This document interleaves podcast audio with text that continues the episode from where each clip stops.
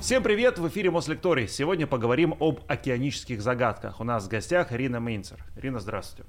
Добрый день. А, начнем с самой глубокой загадки. А, о впадине Маринской поговорим. Что это вообще такое э, с точки зрения науки? Ну, Марианская впадина — это местность в Тихом океане. А, она выглядит в виде такого полумесяца. А, и это достаточно а, глубокая местность, которая образовалась в результате движения тектонических плит. И считается, что это самая глубокая точка Мирового океана. Поэтому она достаточно мало изучена, и поэтому, конечно же, привлекает к себе достаточно много внимания. А, на Земле есть достаточно высокие точки, высокие горы, высокие пики, а есть как раз-таки вот такие глубокие впадины, жизнь в которых она достаточно сильно отличается от жизни в толще океана. А, вообще любопытно то, что человек, он всегда стремится в космос, изведать какие-то дальние дали, космические планеты какие-то другие. А, но у нас на нашей Земле очень много точек, которые практически не исследованы. А, в, том числе, например, поверхность той же самой Луны, ее изучать гораздо проще, потому что мы можем посмотреть микроскоп и достаточно подробно а, Луну увидеть, разглядеть. Но мы, к сожалению, не можем взять какой-то бинокль для того, чтобы заглянуть на 10 километров вглубь воды. А, собственно, Марианская впадина в самой глубокой точке в бездне Челленджера. А, там глубина почти 11 километров. Мы не можем таким образом туда попасть, поэтому, а, ну, сравнительно недавно вообще человек смог с помощью батискафа туда погрузиться и посмотреть, что там вообще есть. А, и, в принципе, а, поверхность Луны изучена гораздо лучше, чем дно мирового океана нашей с вами планеты. Хорошо, тогда я спрошу, если это действительно так – то где вероятность того, что Марианская впадина не самая глубокая вот точка на нашей планете? Может быть, мы так еще плохо изучили океан, что есть что-то где-то поглубже? Нет, Марианская впадина точно это самая глубокая точка. А, пятно Челленджера, бездна Челленджера, это самая глубокая точка на нашей планете. Но человек уже успел и там побывать, Туда опускались несколько раз а, с помощью батискафов. Туда сейчас опускаются как обитаемые, так и необитаемые различные плавсредства, которые могут сделать там какие-то фотографии, взять пробы грунта и изучить вообще, что там на дне этой впадины есть. А как вот, если вы знаете, технически происходит э, поиск вот этой точки? Ну что, сканируется все дно, э, океан же огромный. Как вот нашли именно эту точку? А, ну, с, с помощью, опять-таки, исследователей, с помощью эхолота изучали дно, mm-hmm. и там, где сигнал уходил максимально глубоко, там, соответственно, и была вот эта самая глубокая точка. А, потом с помощью оборудования а, устанавливали глубину этой точки. А, данные как бы они не сразу получились э, достоверные и одинаковые, поэтому сколько раз туда погружались, столько раз и перепроверяли а, приборно глубину вот этого вот этой точки этого пятна Челленджера. Ну и в итоге а, выяснили, что это порядка 11 километров. Почему вокруг э, впадины столько много загадок и мифов? Э, вряд ли все дело в глубине или только в ней? Ну, на самом деле люди, в принципе, очень любят всякие загадки, очень любят э, вот это романтизировать что-то неизвестное. Причем это делалось издревле. Ну, всегда мы пытались найти какие-то вот такие э, супер сверхъестественное объяснение каким-то вполне обычным событиям. Ну, нас, в принципе, всегда привлекает что-то такое новое и неизведанное. Ну и когда речь идет о самой глубокой точке на Земле, конечно, а, возникают какие-то фантазии, кто там может обитать, какие чудовища необычные. Но на самом деле животные, которые там обитают, это ну, вполне себе обычные организмы, и вообще э, животных, которые приспособились к различным средам обитания на Земле очень много. И те непривычные нашему взгляду обитатели, которые есть на глубине, а, они просто очень сильно отличаются от нас, и поэтому кажутся нам какими-то супер странными, пугающими, может, там, ужасающими. Но на самом деле это просто их приспособление к жизни в таких непривычных для нас условиях. Ну, мы к этим обитателям перейдем, а вот вы сказали про экстремальные условия. Это самые экстремальные условия на Земле или есть где-то еще что-то более экстремальное, там тоже кто-то живет? Ну, вообще, э, вся вот эта группа животных, которые любят жить в каких-то э, непривычных для нас с вами условиях, называется экстремофилы. То есть кто-то приспособился к жизни э, на супер высокой глубине, и они приспособились к повышенному давлению. Какие-то рыбы могут жить практически в нулевой температуре воды, и они, соответственно, обитатели вот этих экстремально холодных вод. Кто-то живет при полном недостатке кислорода, фактически в анаэробных условиях. То есть это тоже такого рода приспособление. Ну, это все как раз-таки про впадины, так понимаю, все эти три э, характеристики? Э, ну, не, нет, не все, нет. потому что кислорода там достаточное количество, там холодная вода, его растворено достаточно много. Есть, например, бактерии, которые вообще живут в горных породах на достаточно высокой глубине.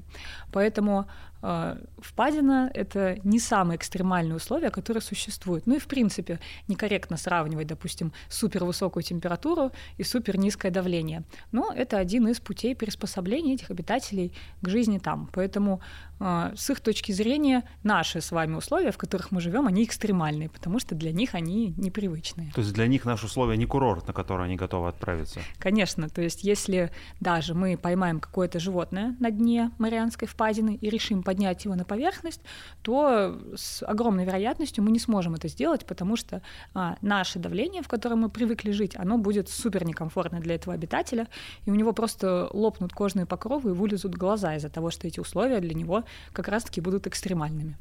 Ну, то есть я сравниваю с нами, с людьми, мы можем, конечно, в прорубь с вами окунуться, да, и есть такие тут любители, а поехать на теплое море как-то поприятнее все-таки. Да, потому что это находится вот в рамках э, нашей с вами комфортной температуры и комфортного климата.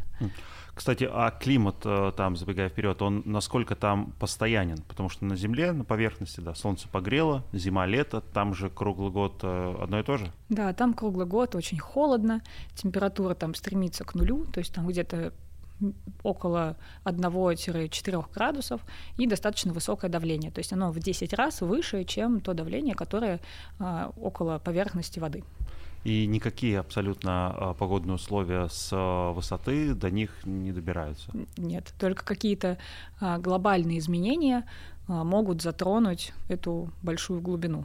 Ну, как, например? Ну, например, наша планета видела много всего за время своей жизни и динозавров, и великие вымирания, и движение тектонических плит, поэтому все мы рано или поздно каким-то образом э, видоизменимся, э, обязательно наступит какое-нибудь очередное вымирание, и вот такие изменения, когда они происходят на уровне э, таком всеобъемлющем, вот они как раз-таки Марианскую впадину могут затронуть. А, кстати, какова вероятность того, что те животные, которые сейчас там обитают, они вот видели динозавров. Ну, условно видели, могли бы видеть, если бы поднялись.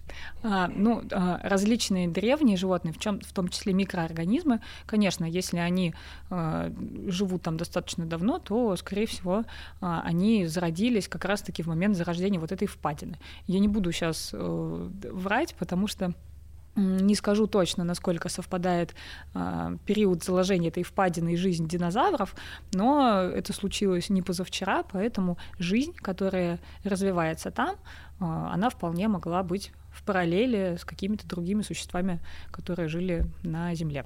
Кстати, а как вот э, в геологическом плане эта впадина образовалась? Ну, произошел сдвиг тектонических плит и образовался такой вот разлом. Поэтому на дне этой впадины. Там достаточно много разных полезных ископаемых, но э, когда если встает вопрос добычи этих ископаемых, тут, во-первых, это достаточно сложно технически, потому что это очень высокая глубина. А, во-вторых, это сложно экономически, потому что нужно затратить очень большое количество ресурсов, чтобы все это забыть. Ну и в-третьих, если мы начинаем а, речь о том, чтобы разрабатывать а, такие глубины с целью получения каких-то полезных ископаемых, там, например, много кобальта, много марганца, возможно, там можно еще что-нибудь найти, то, что очень ценится человеком, то, скорее всего, мы очень сильно повлияем на экосистему этого места. И вопрос, насколько вообще мы готовы жертвовать а, жизнью таких уникальных существ там. Потому что нам, людям, с точки зрения медицины, биологии, а, всегда очень интересно смотреть, как разные организмы приспосабливаются к той или иной среде, потому что какие-то вот такие фишечки мы можем использовать для себя. Например, рыбы, которые приспособились к давлению или к пониженной температуре, они это делают с помощью определенных механизмов. Например, рыбы, которые живут в экстремальном холоде, у них в крови есть специальный антифриз, который связывается с кристалликами льда и не дает а, замерзать вот этой жидкости, которая циркулирует в их теле. А, поэтому они могут вмерзнуть в лед буквально, и когда наступают более благополучные времена, они оттаивают из этого льда и продолжают спокойно жить. А, а нам это зачем? Мы что, чтобы морозов не бояться, не замерзать на улице? Нет, мы это можем использовать в каких-то а, технических средствах, mm-hmm. то есть какие-то незамерзающие жидкости, есть антифризы для автомобилей, то есть принцип действия мы можем перенять. Да даже эхолокация, с помощью которой открыли, собственно, Марианскую впадину, а, это же заимствование у летучих мышей или у дельфинов, которые используют ее повсеместно в своей обычной жизни. А, мы к обитателям обязательно вернемся. Вот про полезные ископаемые мы начали говорить. То есть все-таки э, а, какие-то эксперименты проводились. Брали ил, брали грунт и хотели там что-то найти. Конечно, первым делом, когда человек вообще э, попадает в какую-то такую новую точку, мне кажется, сразу вообще первое, что все делают, это берут пробы грунта, пробы вообще всего, до чего только мож, можно дотянуться, и исследуют, а что там, собственно, есть. Поэтому таким образом как раз установили, что там очень много лавовой породы, как раз-таки э, кобальт-марганец там есть. И, соответственно, э, берутся пробы не только для того, чтобы изучить минеральный состав того, что есть на дне этой впадины, но и не менее полезно это изучение микробиологического состава, потому что это как раз-таки те обитатели, которые там живут, и самые крошечные обитатели, они как раз наиболее интересны, потому что из крупного, ну там, рыбы и рыбы, как бы, что с них взять. А вот микробы — это как раз-таки то, что интересует э, биологов и ученых в первую очередь. Я подумал, что до полезных ископаемых рано или поздно доберутся, они же там вроде как ничьи, то есть те, которые на территории, на территории России, это наши, российские, у там американцев свои, а это же нейтральные воды максимально. Нет, это Нет? Марианская впадина, она относится к Соединенным Штатам Америки. Ничего. Это их достояние, это их захватили. Как, какая-то, да, какая-то вот прям у них это вот их ценность, он как национальный парк, по-моему, у них числится или что-то такое. Но, тем не менее, японцы сейчас вот очень так навострились э, разрабатывать вот эту э, пласт э, на глубине с целью добычи чего-нибудь. Все-таки, если говорить про научные исследования, которые там проводились, как туда люди попадали, сколько там действительно было ученых, или это больше какие-то роботы, которые туда спускаются? Ну, как только человек смог погружаться на такие большие глубины с помощью батискафа, сразу туда, конечно же, начали э, люди погружаться. То есть там э, люди были несколько раз. Э, есть там один известный американский исследователь, Виктор его зовут, который туда людей просто э, на, на постоянной основе провожает вниз на ну, эту глубину. Как туристов? Получается. А, ну как туристы? А, они все-таки ученые, а. но вроде как туристы, которые там а, могут погрузиться с целью каких-то научных исследований или просто посмотреть, потому что, ну, в принципе, любое такое погружение, оно уже научное, а, потому что каждый раз даже та съемка, которая оттуда как бы можно получить, она уже имеет какой-то достаточно значительный вес и значительное а, большое значение. Туда опускаются разные аппараты, как обитаемые, так и необитаемые. То есть обитаемый аппарат — это тот, в котором есть люди, необитаемый аппарат — это роботизированный, который может опуститься туда без присутствия человека. И у разных стран есть свои программы, которые туда эти аппараты опускают. Туда, кстати, и россияне опускаются, э, японцы и американцы, ну такие э, основные достаточно крупные исследовательские компании, которые исследуют дно Марианской впадины. Ну и, соответственно, погружаются с целью того, чтобы взять оттуда пробы, а, и эти пробы потом изучить и найти там что-нибудь новое, потрясающее, великолепное. Ну, конечно, когда первые разы туда опускались, увидели ничего. То есть это э, прозрачная, но очень темная черная вода и вот этот морской пепел, который падает на дне. Потому что, ну, по сути, впадина — это такое дно океана, то самое, кто обитает на дне океана, в котором как раз-таки скапливаются все останки, органики, которые туда скатываются. Так, а, а сколько там накопилось вот этой океанической пыли? Дно же там не твердое получается? Нет, ну как, оно твердое, но на нем есть слой вот этого ила, которое, по сути, является вот этими органическими остатками. Кстати, на дне океана очень часто идет такой снег океанический, как раз-таки вот из этих остатков органики, которые туда скатились. А если они скатываются со всего океана, то сколько? Метр, два, десять, двадцать, может быть? Нет, нет, не со всего, потому что ну, в океане достаточно много и достаточно сложные течения. Поэтому, как ни странно, а, туда попадает не такое огромное количество, а, потому что как раз-таки а, больше вот этих вот точек, в которых скапливаются какие-то вот эти остатки, они находятся в основном в местах пересечений сильных течений там возникают постоянные водовороты. И как раз-таки на этих местах часто встречаются вот эти мусорные острова из пластика, которые очень сейчас у всех на слуху, как раз-таки вот из-за вот этого водоворота течений они там скапливаются. Ну и, соответственно, в этих точках больше э, океанического мусора и различных вот этих органических остатков во впадине их не так много. То есть может сложиться впечатление, что если это такая большая ну, как да, бы, всё дыра, то туда будет все сваливаться. Но на самом деле нет, потому что а, все подчиняется течениям. Кстати говоря, а, все, наверное, слышали про а, а, Одиссею вот э, история про Сциллу и Харибду, два вот эти чудовища, угу. которые засасывали участников э, экспедиции. На самом деле речь шла о достаточно известных э, явлениях. Это как раз-таки водовороты, которые возникают в точке пересечения разных течений. Или они могут возникать, если речь идет про какое-то узкое место в океане, и когда сталкивается приливная или отливная волна с течением, то возникает вот этот водоворот. И как раз-таки описаны два водоворота, которые находятся недалеко друг от друга. Понятное дело, что для современных кораблей они не приносят никакого вреда, Любая моторная лодка с легкостью их преодолеет, но плавсредства не механизированные, ну то есть те, на, на которых там гребли на веслах, да, то такие, конечно, можно перевернуть силой водоворота. И как раз-таки вот э, раньше люди думали, что это какие-то страшные чудовища, которые засасывают моряков. А это просто два водоворота, которые сейчас засасывают в основном всякий мусор. Так, вы сказали, что первый раз, когда спустились на дно, ничего там не увидели. А когда увидели и увидели что, собственно? Ну как, воочию ничего не увидели, но взяли пробы, угу. и в этих пробах уже начали изучать различных животных, ну, как правило, микроорганизмов и состав почвенный. А, соответственно, ну, вот одно из недавних открытий, допустим, там нашли бактериофаги, которые питаются, а, э, вирусы, которые питаются бактериями. А, или, допустим, рыбы, которые были найдены на достаточно большой глубине, морские слизни, у них сравнивали структуры, которые отвечают за приспособление как раз-таки к жизни при высоком давлении.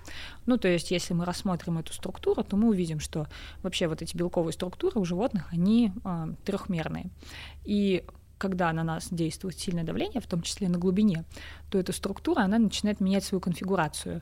И из-за этого в нее попадает большее количество жидкости, и она перестает работать должным образом. Поэтому чем глубже обитает животное, тем больше в его тканях находится специального белка, который отвечает за то, чтобы вода, которая находится вокруг этой структуры, она э, была поляризована определенным образом. И тогда она не попадает внутрь этой молекулы, и организм работает, работает так, как должен работать, э, э, не э, подчиняясь влиянию вот этого Давление. сильного давления. Поэтому чем больше рыба глубоководная, тем выше в ее тканях как раз-таки вот этого вещества. Ну и, соответственно, рекордсмен, понятное дело, это обитатель экстремальных глубин. А чем вот такие навыки могут пригодиться человечеству с антифризом, мы поняли, а Например, вот противостоять давлению. Противостоять давлению, ну так сходу не придумаешь, но это может быть связано там не обязательно с сильным давлением именно физическим. Mm. Это же может быть сильное там астматическое, моральное, да. Мем же есть, я нахожусь на глубине, и на меня оказывает очень сильное давление. Это как раз вот про это. А. А, это может быть сильное астматическое давление, например, или давление какое-то такое жидкостное.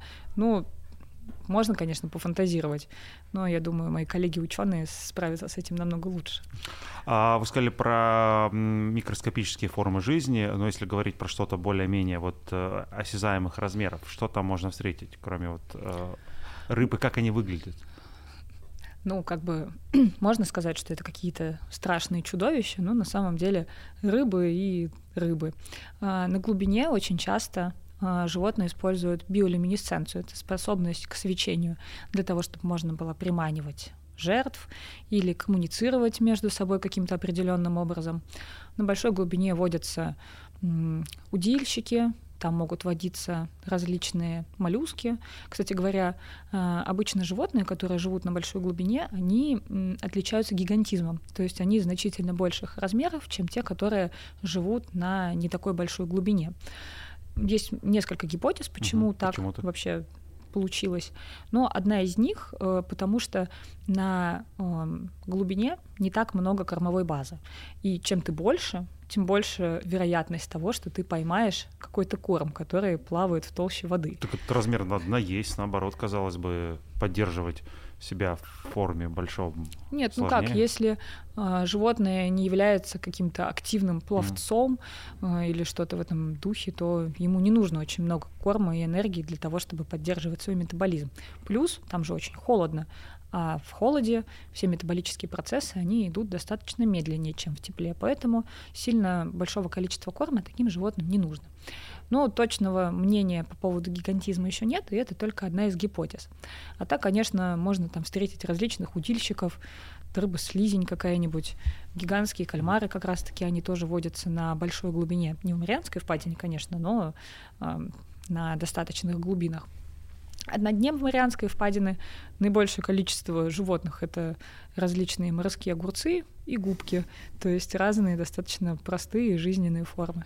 Ладно, э, заключительный вопрос по впадине. Какова вероятность, что там какой-то где-то монстр сидит э, в углу, а мы его до сих пор не увидели? А, ну, вообще, каким бы странным это ни казалось, но каждый год на нашей планете э, находят достаточно много новых форм жизни, то есть еще не описанные виды. Казалось бы, вроде бы как мы уже нашу планету вдоль и поперек угу. изучили, но нет, они все еще встречаются. И поэтому, когда мы говорим о таких необычных местах, как Марианская впадина, там, конечно же, практически все то, что находится, это какое-то новое существо, которое до этого наука еще не изучала. Вероятность того, что там будет какое-то экстремально большое животное, она, конечно, есть, но она не сильно высокая. Вообще есть легенда о том, что мегалодон, тот самый, который вроде как жив, есть такая легенда, а, как раз-таки а, есть поклонники версии о том, что он где-то вот в районе Марианской впадины как раз обитает. Ну, я смотрел фильм со Стэтхэмом недавно, вот там был какой-то вот огромный э, акулообразный монстр, который выбрался как раз-таки с какой-то невероятной глубины и пошел всех э, есть налево-направо. Да, все страхи от незнания, поэтому, когда мы говорим про какую-то вот такую местность, которую мы изучили не до конца, воображение сразу рисует себе какие-то ужасы и кошмары. Но стоит понимать, что если мы предполагаем там такого большого сурового хищника, то понятное дело, что ему нужна большая кормовая база, и он не мог бы так долго жить там и оставаться незамеченным. И все-таки еще маленький вопрос: а почему тот, кто там живет на дне, он же, ну, он же как, э, не живет же в своей квартире, как мы, да? Он же плавает, ходит по дну, он же может влево, вправо и выплыть, э, выплыть из этой впадины. Зачем? Ну, животное. Ну, море, оно бесконечное, и там нету границ, в конце концов. Ну, это же вот эта история, когда, знаете, вот типа смотришь на птицу и думаешь, почему ты здесь ходишь в Москве по земле, голубь, лети в теплые страны, зачем ты сидишь здесь? Потому что животное приспособилось У него к карта жизни. москвича есть, он вот и обитатели Марианской впадины, для них те условия, которые есть на дне, оптимальны для их жизни. Поэтому, если они поплывут куда-то выше, где давление не такое сильное, там им будет просто некомфортно. Это экстремальные для них условия, в которых им сложно существовать. Ну вот, например, есть животные, которые могут выдерживать какие-то супер непривычные для себя показатели. Тихоходка самый такой яркий пример. Все же знают, да, что ее в космос запускали. Она там тоже живет? Мучили ее. нет, там ее нет. Но а, тихоходка, она не приспособлена к этим условиям. То есть она любит условия нормальные, но она может выдерживать экстремальные. А обитатели таких мест, как Марианская впадина, как раз-таки, вот для них экстремальные условия — это норма а какие-то другие уже являются экстримом. Поэтому им просто не нужно плыть в какое-то другое место, потому что там они будет, будут чувствовать себя не так комфортно, как им бы хотелось. Есть еще одна такая морская локация, которая э, таит в себе много загадок. Это Бермудский треугольник. Если совпадение более-менее понятно, она в каком-то месте определенная вот она, то что такое Бермудский треугольник и в чем его загадка? Ну, с Бермудским треугольником все тоже очень понятно, потому что это конкретная местность э, в районе Флориды, э, в которой как раз-таки, согласно легендам, существует множество каких-то чудесных исчезновений. Но, как водится, мы люди любим все романтизировать, а есть сухие факты, которые говорят о том, что количество катастроф, которые происходят в Бермудском треугольнике, статистически не выше, чем в любой другой точке а, судоходной мирового океана. Там, а кто конечно, нас ввел в это заблуждение? Ну, есть же куча как бы их так назвать, людей, которые верят в конспирологические заговоры, которые развивают вот эти вот теории про НЛО, какой-то внеземной разум, чудеса. Ну, вообще, это же классно, когда можно списать все на действия каких-то вот этих третьих сил. Вообще, мы когда рассматриваем какие-то такие события, а, существует правило под названием бритва Окома. Не знаю, слышали вы или нет. Бритва Окома? Да, бритва Окома. Если говорить простым языком, то оно рекомендует нам не выбирать какое-то сложное объяснение, если есть простое, настолько же хорошо, которое объясняет а, произошедшее настолько хорошо, насколько нам это нужно. Ну, если совсем упростить, то это правило гласит как «не усложняй, если не нужно». И этим правилом а, ну, много пользуются в естественных науках, в юриспруденции, кстати, тоже, потому что всегда, а, как правило, самое простое решение, оно верное. Ну, к примеру, а, существует очень такой яркий рассказ про эскадрилью самолетов, которые пропали в Бермудском треугольнике. Самое простое объяснение старшина, который заведовал полетом, он был а, неопытный на этой местности, он редко там летал, и он просто сбился с курса и заблудился. Их куда-то унесло вглубь океана, они там утонули, и гольфстримом их унесло все обломки их корабля. Простое, понятное, логичное объяснение. И согласно вот этому правилу бритвы Окама, стоит остановиться на нем и дальше не придумывать каких-то новых теорий.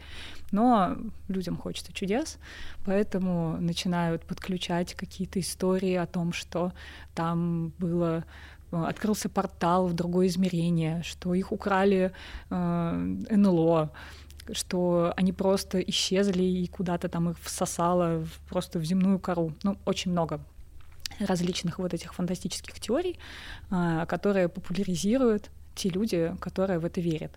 Но на самом деле объяснение, оно обычно намного проще.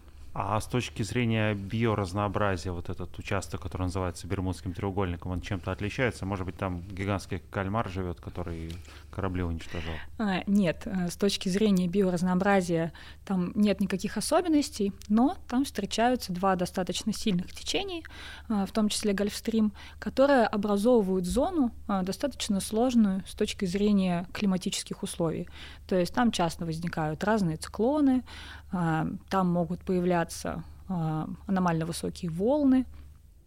Плюс в этой точке еще Колумб описывал, что в Саргассовом море очень много водорослей, и как раз-таки они скапливаются там благодаря тому, что из-за столкновения течений образуется а, вот это место, в которое все стягивается, и там как раз-таки есть а, одно из достаточно больших мусорных пятен. А, и именно из-за этого навигация может быть усложненной, но не более того. То есть в Мировом океане существует намного более сложных мест, и количество а, кораблекрушений в этих местах статистически больше, чем в Бермудском треугольнике. Да более того, даже если мы посмотрим на стратегию работы страховых компаний, то судна, которые плавают по Бермудскому треугольнику, а, их страховые взносы, они не выше, чем у тех суден, которые плавают в статистически опасных местах, и там как бы страховые действительно а, берут больше взнос, потому что там статистика по кораблекрушениям выше. Тут, наверное, речь шла о кораблекрушениях, скажем так, с каких-то средних большевиков, да, там, не знаю, не, не нашего столетия, когда были корабли другие, когда для корабля, может быть, э, большое пятно водоросли было помехой для прохождения. Ну, в том числе. Но если мы сейчас посмотрим, допустим, э, есть же еще история о том, что моряки боятся плыть через Бермудский треугольник, избегают это место. Но если мы посмотрим на э, карту, есть сервис типа Flight Radar, только который смотрит на количество кораблей, которые находятся в какой-то зоне, то вот э, если мы сравним какое количество кораблей плывет через Бермудский треугольник со всей остальной вот этой типа зоны Атлантики, то мы увидим, что они ничем не отличаются. Единственный фактор, такой достаточно весомый, это то, что треть а, владельцев частных суден в США базируется как раз-таки в этой зоне, около Флориды. И они могут просто не соблюдать а, правила дорожного движения и навигации, и из-за этого там может быть больше а, каких-то вот таких водных ДТП. Ну а почему тогда мы все про этот треугольник знаем, а про те какие-то другие места, которые вы даже назвать не смогли, где больше по статистике было кораблекрушение, они как-то в забвении у нас? А, ну, потому что существуют, а, существуют поклонники а, теории о том, что в Бермудском треугольнике есть какие-то аномалии, есть книги, в которых авторы описывают как раз-таки вот эти аномалии и всячески накручивают читателя о том, что это было как раз-таки действие каких-то внешних сил. Очень много данных о том, что ну, люди, которые пишут эти книги, они в, в преувеличивают показания очевидцев, э, приумножают э, значимость каких-то второстепенных факторов, ну или просто говорят не совсем правду. А это самое такое вот э, магическое место, ну, назовем это в народном эпосе, окей, вот а в океане или есть что-то еще? Мне, мне почему-то на ум приходит только еще лохнесское чудовище. Вот. Мегалодон еще есть. Мегал... Мегалодон, да, такой прям вот яркий персонаж вот этого эпоса океанического, который, э, про которого надеется, что он все-таки жив. Но на самом деле он, конечно же, не жив. Ну, а какова вероятность затеряться вот э, в, в глубинах океана? Он такую площадь поверхности нашей планеты занимает, что вряд ли мы все сканируем параллельно и всегда. Нет, конечно, мы сканируем не все. Вообще мировой океан, он изучен достаточно мало. То есть ну вот. нам его еще изучать и изучать. Но э, он же не живет как э, там белка в своей норе. Э, он двигается, и достаточно много людей, которые сейчас плавают э, в океане. То есть, если бы мегалодон действительно бы существовал, то кто-нибудь его бы заметил уже может быть, рассказать не может после того, как заметил. А с лохнесским чудовищем что, оно существует? Ну, вроде как решили, что нет. Ну, кто решил? Я что это была тоже такая э, попытка привлечь туристов в эту локацию. И истории про вот это чудовище, они были не больше, чем вымысел. Черт. К сожалению, конечно, да, хотелось бы верить, что динозавры там где-то еще внизу живут, что мы с ними встретимся, но вряд ли. Как сегодня наши российские ученые изучают эти подводные миры, как часто проводятся экспедиции, например, в ту же там Марианскую впадину или э, Бермудский треугольник или вообще куда-либо? Ну, в России вообще, э, с учетом того, что у нас достаточно много выходов э, к морям, к океанам, есть научные программы. У нас есть Институт океанологии имени Шершова. Сотрудники регулярно участвуют в различных исследованиях, то есть исследуется, как эм, различные водные обитатели, э, так и с точки зрения геологии океан исследуется. И это такая достаточно широко, широко развернутая научная программа. А, конференции ежегодно проходят э, как раз-таки по морским исследованиям. Ну, эта тема такая, она имеет место быть. Многие ездят, изучают китов, а, всевозможные виды а, гидробионтов, начиная от самых маленьких от микробов, заканчивая, соответственно, крупными. И в Марианскую впадину наши ученые, в том числе с помощью непилотируемого э, судна необитаемого погружаются, берут различные пробы грунта и как раз-таки проводят исследования. А золото не пытаются искать потонувших э, в корабле в Бермудском треугольнике? Может быть, пытаются, но находят только пластиковый мусор, который долетает э, с поверхности океана. Угу. Ну вот э, мы рассказали о паре мест, да, загадочных. Что еще есть такого необычного в океане? Места, которые отличаются от соседних, от других? Вообще интересные места вот самые. Ну, вообще океан, он же огромен, мировой. То есть у нас наша планета, ну, по факту, она должна была бы называться планета Вода, а не планета Земля, потому что воды у нас больше. Угу. Даже есть классные очень фотографии из космоса. Есть ракурс, с которого на Земле не видно Земли, то есть видно только Тихий океан. Такая достаточно красивая картинка. Поэтому мест различных их великое множество. Но есть на самом деле загадки океанические, которые до сих пор не разгаданы. Если, допустим, с, водоворот, с водоворотами все было достаточно давно понятно, что это не Сцилла и Харибда, а движение а, водных масс, которые создают эти водовороты, то а, есть такое уникальное явление, как а, волны-убийцы, гигантские волны, которые вот на настоящий момент а, еще не до конца изучены вообще только в 2010 году, если не ошибаюсь, впервые зафиксировали вот эту волну. Что это такое? Это внезапно возникающая волна высотой порядка 20-30 метров, одиночная, посреди океана, а, не очень большой протяженностью, которая разрушает все на своем пути. И, кстати говоря, многие загадки а, Бермудского треугольника сейчас а, объясняют как раз-таки появлением таких волн. И раньше ну, очевидцы, которые их видели, те, которые выжили после этого, им не верили, потому что, ну как так может быть? Вроде вот волны, штиль, волны, да? штиль, да, такие относительно спокойные, тут бах, 25 метров, считай, цунами. Но действительно была зафиксирована одна такая волна с э, нефтевышки в океане. И после этого э, действительно это подтвердилось, и были зафиксированы еще несколько волн.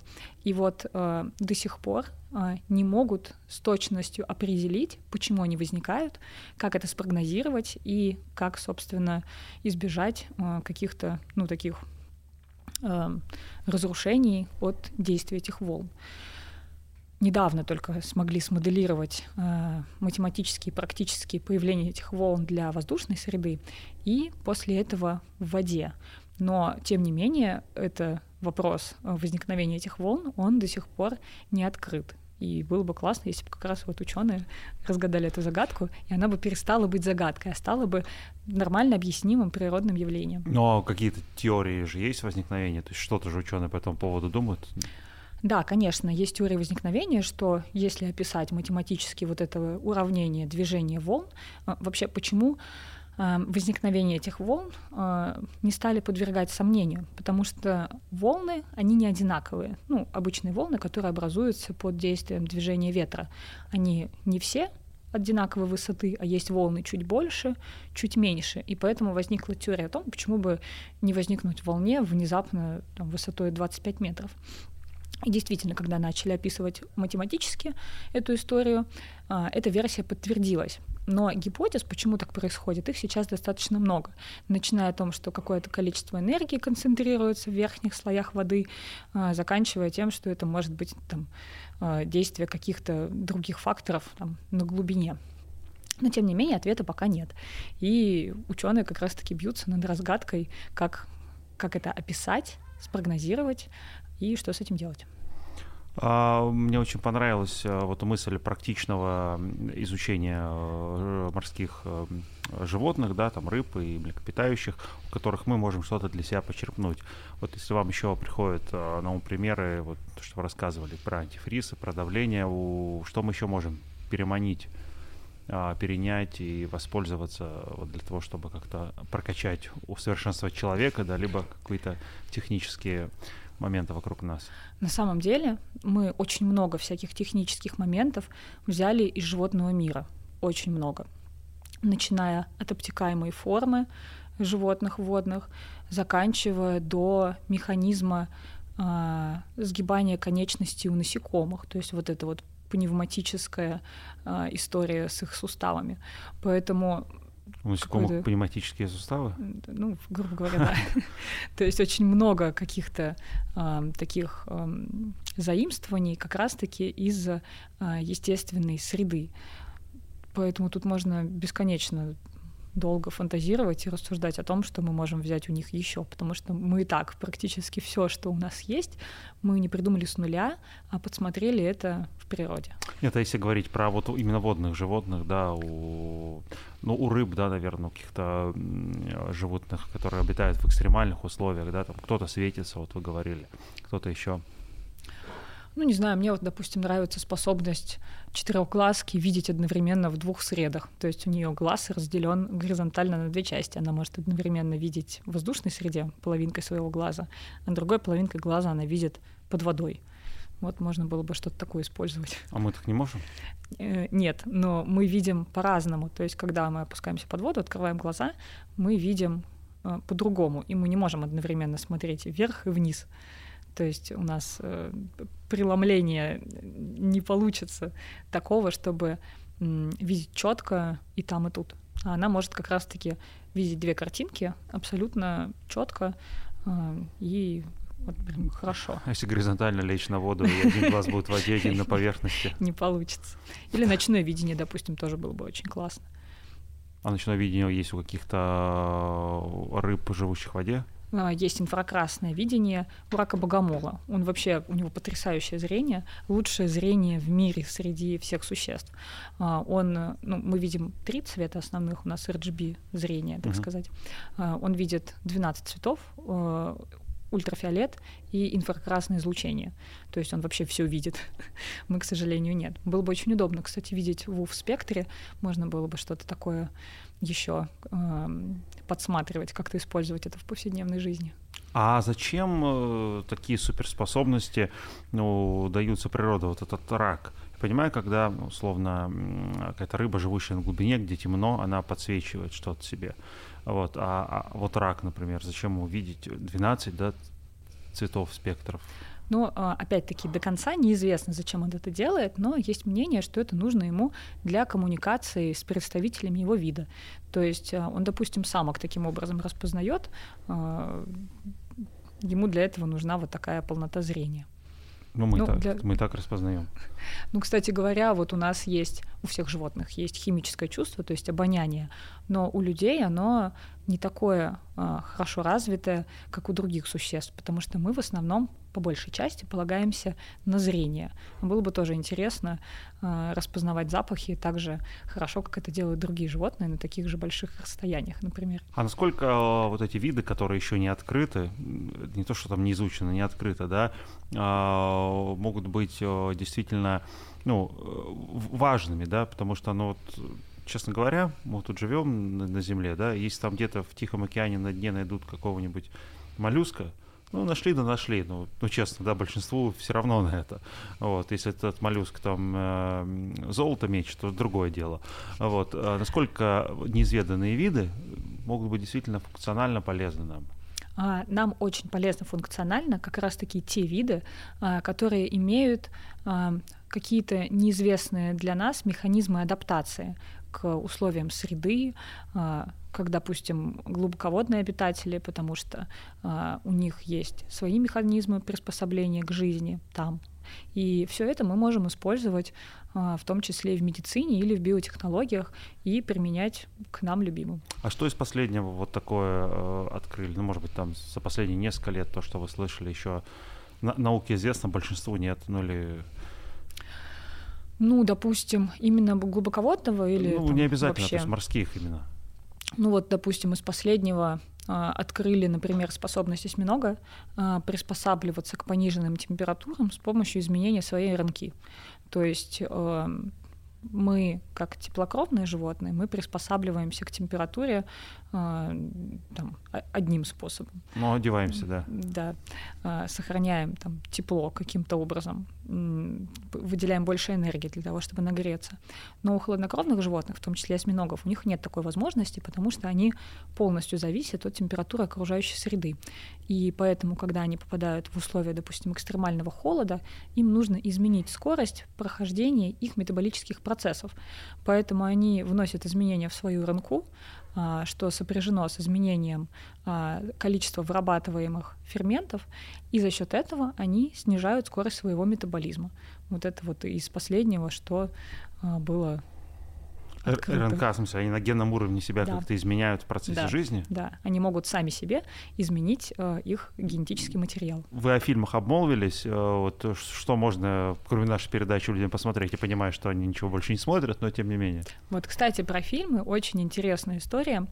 Э, часто любят э, Кустов вспоминать Вот, мол, был исследователь такой. Ну, это уже великий. очень давно же было. Да, и очень любопытно как раз-таки сейчас, а, учитывая нынешние вот эти этические нравы, боже упаси, этическая комиссия тебе что-то не согласует. А Кусто вот, там налево-направо кромсал? Да, и вот сейчас как раз-таки очень любопытно пересмотреть какой-нибудь фильм Кусто, там, где они, допустим, переплывают в какую-то местность и говорят, надо сделать срез обитателей этой местности и динамит кидают в воду, и потом вытаскивают трупы, пересчитывают их вот, собственно, на берегу. Что такое было в Кусто? Да. Боже мой, я это все детство смотрел, не помню. Вот, и сейчас, когда ты смотришь эти фильмы, они настолько по-другому воспринимаются, то есть это такой достаточно интересный опыт. То есть вот сейчас, мне кажется, такое кино его бы просто не пропустила бы цензура, потому что это выглядит как, ну, прям натуральное издевательство над животными. Сейчас выйду на улицу, вижу людей в этих шапочках Кусто, вот, буду снимать да, кричать, очень, что вы, очень что вы делаете. романтизирует, очень. Жестокий человек был.